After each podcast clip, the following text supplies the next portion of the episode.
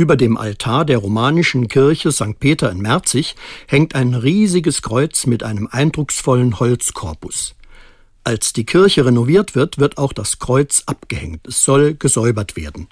Da liegt nun dieser eindrucksvolle Korpus auf dem Altar. Mit Entsetzen stellen alle fest, Holzwürmer haben dem über 600 Jahre alten Kunstwerk zugesetzt. Gott sei Dank, dass es jetzt festgestellt wird. Beeindruckend, ich kann ihn anfassen und den Wurm der Zeit sehen.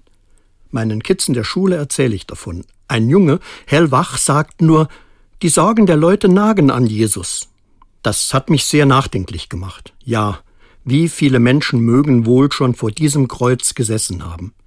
Wie viele haben ihm schon ihre Sorgen und Nöte anvertraut? Trauernde, die einen Freund, eine Freundin verloren haben, Trost haben sie hier gesucht. Verzweifelte, von einem Krieg gezeichnet. Junge Menschen, die für ihr gemeinsames Glück Segen suchen und sich unter das Kreuz stellen. Hausfrauen mit ihren Einkäufen legen in ihrem Alltag eine Verschnaufpause ein, bitten um Kraft für den nächsten Tag.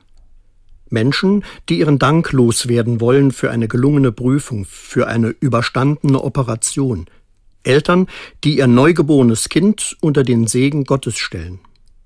Wie viele Menschen, die hier Kraft und Halt gesucht haben, die Hoffnung und Stärkung erfahren haben.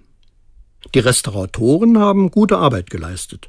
Neu gefestigt hängt der Korpus von Jesus wieder an seiner alten Stelle. Mit weit ausgestreckten Armen ruft er den Besuchern wieder zu, Kommt alle zu mir, die ihr mühselig und beladen seid. Kommt zu mir, ich habe ein offenes Herz, ein offenes Ohr für euch.